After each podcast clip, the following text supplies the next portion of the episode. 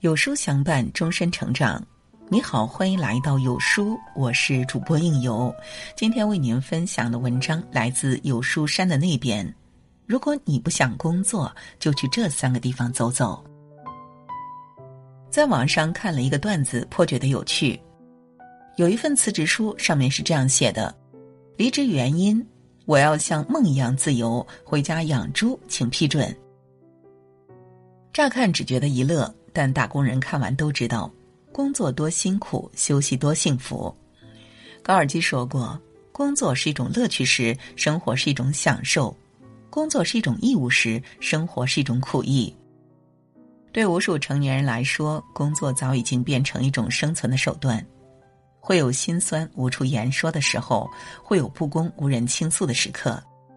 如果你在工作中感到疲惫，不如去下面这三个地方看看，调节工作的节奏，舒缓紧绷的神经，找到前进的动力。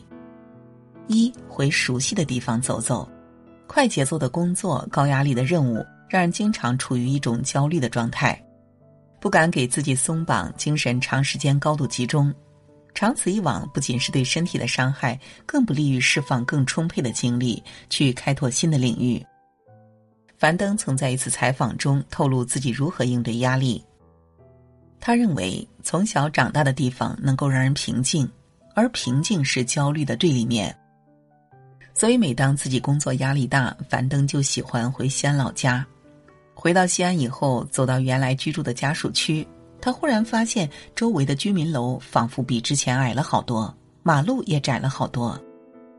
小时候的马路很宽很宽，几个孩子跑来跑去也绰绰有余，但现在开进去一辆车都觉得很挤。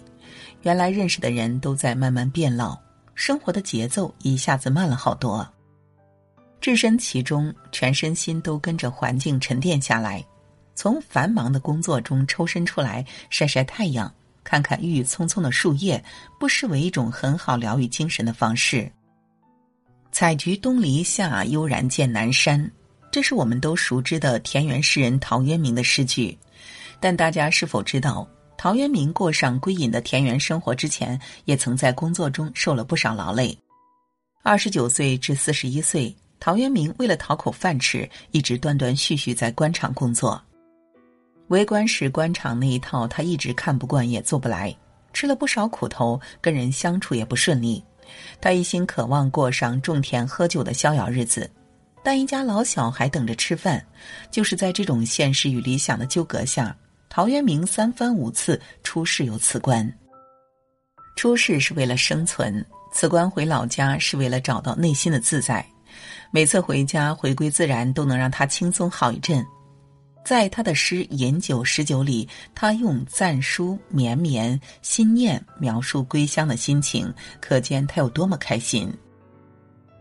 回到熟悉的地方，能让你放松下来，给你一种安全感，在本真的环境中，让自己心平气和下来，内心的浮躁得到拂去，心中的焦虑也得到安放，长舒一口气，伸一个懒腰。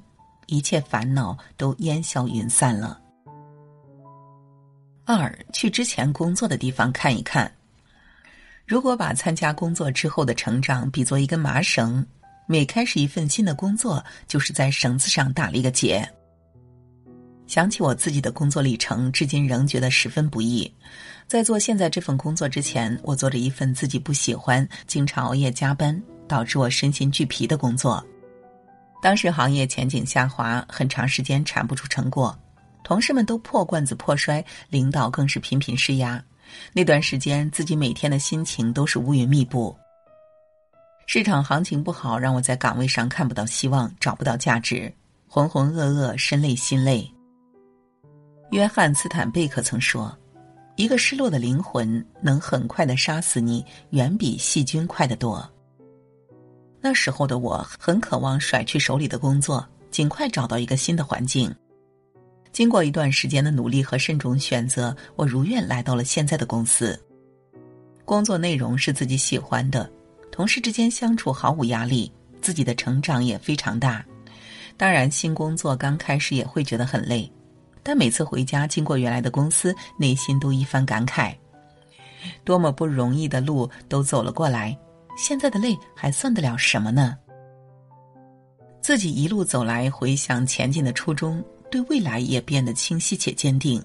这提醒我们，成长是半路荆棘，半路坦途。该来的总会来，没来的只是时间还未到。努力的前期难免会遇到没有方向、没有思路、没有全局感的时候，重要的是不断投入时间。很多人始终一无所成，就是输在了放弃，倒在了成功的时间节点之前。三，在自己专属的小天地转一转。有这样一群六零后、七零后，他们是农贸市场的水产批发商。每天的工作就是在天亮之前把手里的活虾发往各大菜市场。这门生意除了大年初一休息一天，全年无休。熬夜的不良作息和单调重复的劳作，让生活没有丝毫亮点。加上整天和水打交道，身体内的湿气也要重一些。偶然有一个机会，他们知道附近开了一家破旧的健身馆，里面没有空调，没有淋浴间，器材也全都又破又旧，像古董一样。但花上七百元就可以在这里锻炼一整年，就是这样一个既没有档次也没有规格的健身馆，成了市场大哥们休息时唯一的去处。每天清晨六点，当把最后一批活虾发往商贩手里之后，爱好健身的大家就会迎着第一缕曙光来到这所名叫“万里王”的健身馆健身，消磨无聊的时光，解除身体的湿气和疲惫。锻炼时，大家互不打扰，放松身心。林清玄说过：“好的围棋要慢慢的下，好的生活历程要细细品味，不要着急把棋盘下满，也不要匆忙的走人生之路。找一个适合自己的小天地，工作累的时候在里面放慢脚步。它不需要多豪华，不需要多独特，只需要待着舒服。”有一位来自湖北的农民工，曾在东莞图书馆留下一张纸条，让无数人感动。这位吴大哥十九年前离异后，跟着老乡一起来到东莞打工，期间辗转大大小小的制鞋厂，工作的奔波，经济上的困顿，淡漠的人际关系，给他添了不少愁绪。每当这个时候，是图书馆给了他温暖的慰藉。连续十二年的春节，他几乎都在图书馆度过。读《红楼梦》，看中国史，背古诗词，即使在外务工劳作再难，只要是翻开书本，所有的苦和累仿佛一瞬间烟消云散。生活不如意事常八九，吴大哥给自己找到了一个放松的窗口。博尔赫斯在书里写道：“我总是在默默思量，天堂应该是图书馆的模样。”东莞图书馆就是吴大哥的幸福乐园。一个人就是一个世界，想让自己的小世界有条不紊的运转下去，就要有调节它的本质。当你工作累了，就去自己的专属小天地转转，可以是一个花园，可以是一条乡间小路，也可以是某一个小酒馆。只要在那里，你能够给心灵解绑，抛开一切杂念。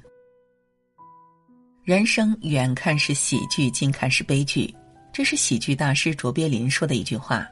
工作也是如此，喜乐参半，有汗水，有收获。疲惫的时候就放心休息，精力充足的时候就大干一场。工作不是生活的全部，觉得累了就去上面三个地方看看，充满电，重新出发。点亮再看，愿每位朋友工作顺利。一切朝着自己追求的方向前进。